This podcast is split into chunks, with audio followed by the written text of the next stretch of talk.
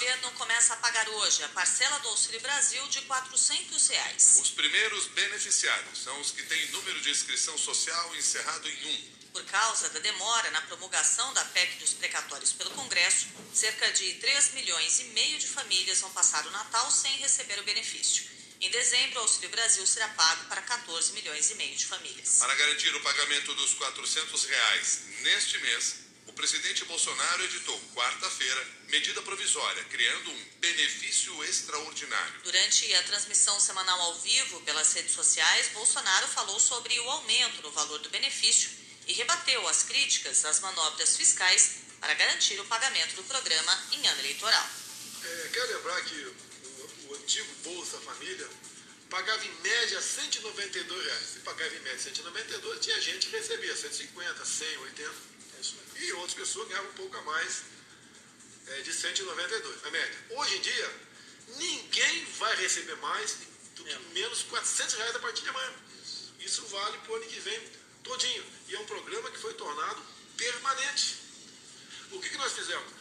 Mais do que dobramos o valor médio do Bolsa Família, agora Auxílio Brasil. Daí vem a crítica que eu tenho responsabilidade fiscal. Então até a candidato aí, neófito, né? Enchendo a boca, ele não tem responsabilidade fiscal. E reunião de ministro não abria a boca para nada. Entrava mudo e saía calado. Agora reclamando sobre isso aí. Quer dizer, o pessoal parece que não tem limite. E outra, conseguimos isso, agradeço a Câmara e o Senado, a maior parte dos parlamentares, que aprovaram uma emenda constitucional sobre os precatórios.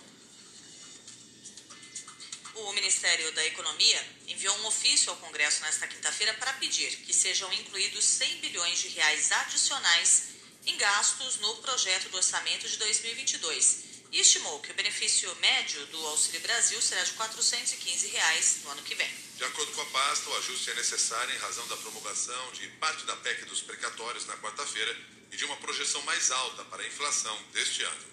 Agora são 6 horas e 6 minutos. Durante a tramitação da PEC dos precatórios na Câmara, o governo foi acusado de usar os repasses do orçamento secreto em troca de votos. Por falta de transparência com o uso do dinheiro público, o pagamento desse tipo de emenda chegou a ser suspenso pelo Supremo Tribunal Federal. Esta semana, a ministra Rosa Weber liberou o pagamento das emendas de relator, mas exigiu a divulgação de detalhes da destinação do dinheiro. Ontem, cumprindo a determinação do STF, o governo federal publicou as novas regras para dar mais transparência às emendas de relator. De acordo com o decreto do presidente Jair Bolsonaro, os ministros terão até 90 dias para divulgar as informações das emendas liberadas este ano e em 2020. O texto também prevê que cada ministério terá de obter diretamente com o relator geral do orçamento informações sobre quem fez a indicação de obras e compra de equipamentos. Para o diretor da Associação Contas Abertas, Gil Castelo Branco, o decreto desmente o discurso do governo de que havia transparência no orçamento secreto. Governo já passou mais de um ano, todo o ano de 2020 e 2021, dizendo que esses dados já eram transparentes, né? que esses dados já estavam à disposição. Então, quer dizer, na verdade, os dados não eram transparentes, não estavam à disposição, tanto que surgiu a recomendação do tribunal, que também não foi cumprida de imediato, né? porque a recomendação é de junho, e finalmente essa decisão do Supremo, que eu espero que agora seja cumprida. 6 e 7. Começa a valer amanhã a obrigatoriedade de quarentena de cinco dias para viajantes não vacinados que entrarem no Brasil. De acordo com a portaria do governo que detalhou as regras, a quarentena vai ser feita no destino final da viagem. A medida vale para quem chega de avião do exterior, seja brasileiro ou estrangeiro. O teste negativo continua sendo exigido, mesmo para quem tem o comprovante de vacinação. Depois da quarentena, o viajante fará um novo teste. Se der negativo, está liberado. Se der positivo, serão mais 10 dias de isolamento. O endereço da quarentena fica registrado na declaração de saúde do viajante. E os custos são de responsabilidade da pessoa. O ministro da Saúde, Marcelo Queiroga, disse que a fiscalização caberá a estados e municípios. O presidente do Conselho Nacional de Secretários de Saúde, Carlos Lula, afirmou que será impossível fazer a fiscalização. Segundo ele, a distribuição da informação dos viajantes precisaria de uma estrutura que muitos estados não têm. O infectologista Marcelo Darrer também alertou que, na prática, o monitoramento não vai funcionar e o esquema põe em risco o programa de vacinação. Fica impossível de fiscalizar, né? Nós estamos falando do Brasil, um país muito grande, com, com cidades muito distantes, às vezes é, é a comunica comunicação é, da, da, Anvisa, do, da, da, entrada lá dos portos para o local de origem é difícil. Então, essa informação, essa troca de informações vai ser muito complicada e vai ser muito complexo você monitorar. Então, você coloca em risco um programa que ganhou corpo, que funcionou, a gente conseguiu reduzir transmissão, conseguiu reduzir internação, conseguiu reduzir óbito através da vacinação, a população tem aderido e, de repente, a gente pode fragilizar isso analisar, né? A gente está criando um ponto de fragilidade em todo um sistema que foi é, vitorioso até agora. Né?